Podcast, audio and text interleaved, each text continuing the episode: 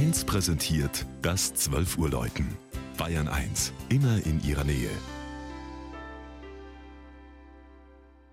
Es ist 12 Uhr.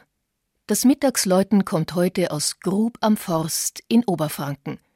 Anne-Rose Zuber hat die 3000 Einwohnergemeinde besucht, die als frühester Industriestandort in der Region Coburg gilt.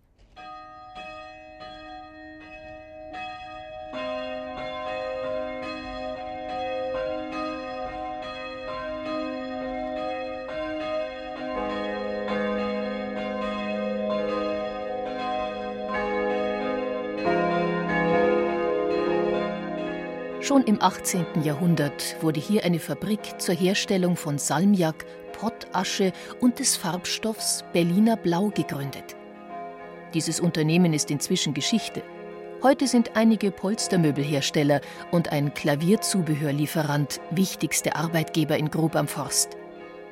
Mitten im Ort, der bereits 1288 erstmals urkundlich erwähnt wurde, steht auf einer Anhöhe die evangelische Ägidiuskirche. Aus dem hohen Ecktürmchen bewehrten Schieferturm erklingen seit dem Jahr 2000 vier neue Bronzeglocken. Sie ersetzten die vom Rost zerfressenen Stahlglocken aus dem Jahr 1919, deren größte nun auf einem Podest vor der Kirche steht. Zur Erinnerung an einen besonderen Stifter, Zar Ferdinand von Bulgarien. Er stammte aus dem weitverzweigten Herrschergeschlecht Sachsen-Coburg und ging nach seiner Abdankung 1918 ins Coburger Exil. Eine andere Besonderheit der Ägidiuskirche ist der wohl einmalige Doppelchor. Im hinteren kleineren Chor steht heute der Taufstein. Der große Chor bildet den Altarraum und war wohl einst das Kirchenschiff des ursprünglich gotischen Gotteshauses.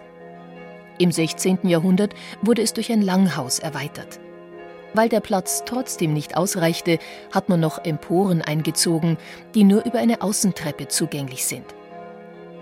Nachdem Grub am Forst 1529 evangelisch geworden war, geriet der Kirchenpatron, der heilige Egidius, in Vergessenheit und kam erst 1998 durch heimatgeschichtliche Forschungen wieder in Erinnerung. Nun erzählen zwei moderne Buntglasfenster der Künstlerin Christa Maria Schröder von der Christusbruderschaft Selbitz die Lebensgeschichte des Einsiedlers und Nothelfers.